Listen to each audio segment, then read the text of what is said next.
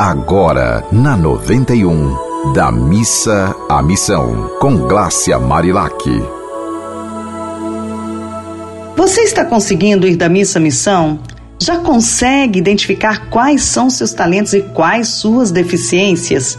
Consegue compreender que não conseguimos ser perfeitos, mas podemos ser a cada dia pessoas mais brilhantes se nos deixarmos lapidar pelas verdadeiras virtudes humanas? Nesta semana eu estou trazendo para vocês o livro O Cavalheiro Preso na Armadura, a partir de um resumo apresentado pelo site engrandece.com. No segundo capítulo do livro, o protagonista continua preso em sua armadura e começa a perceber que precisa encontrar uma maneira de se livrar dela. Ele se lembra de um sábio que vive na floresta e decide que é lá que deve ir para encontrar ajuda. O cavaleiro parte em direção à floresta, mas a jornada não é fácil. Ele é confrontado por uma série de desafios que colocam sua coragem e determinação à prova. Ele enfrenta tempestades, atravessa rios e luta contra feras selvagens, tudo enquanto carrega sua armadura pesada. No entanto, ele não desiste e persiste em busca do sábio. Quando finalmente chega à floresta, o cavaleiro encontra o sábio e pede sua ajuda para se livrar de sua armadura.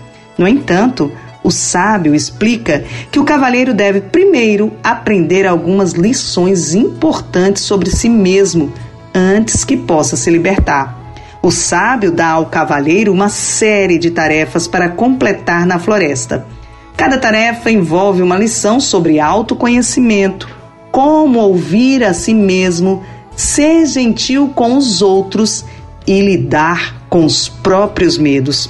À medida que o cavalheiro completa cada tarefa, ele começa a entender melhor a si mesmo e suas próprias fraquezas. Assim, consegue lidar melhor com os outros e ter compaixão por todos os seres humanos porque ele deixa de se sentir a própria perfeição e consegue entender que também tem vários defeitos. No final, o cavaleiro se depara com um espelho que o faz perceber que ele é o próprio responsável por sua prisão na armadura. Ele começa a chorar e pede perdão por suas ações passadas, o que o leva a se libertar da armadura Ufa, e se sentir mais leve e livre. Este capítulo introduz o personagem do sábio e apresenta as primeiras lições que o cavaleiro precisa aprender para se livrar de sua armadura. O leitor é levado a se questionar sobre quais as armaduras que o, o impede de ter uma vida mais leve e feliz. E aí eu pergunto para você, quais são as suas armaduras? Em todos os planos, essa é a trajetória para ir da missa à missão. Precisamos nos aperfeiçoar nessa partilha, servindo uns aos outros de uma forma plena. Assim, alcançamos a tão esperada sabedoria de viver feliz.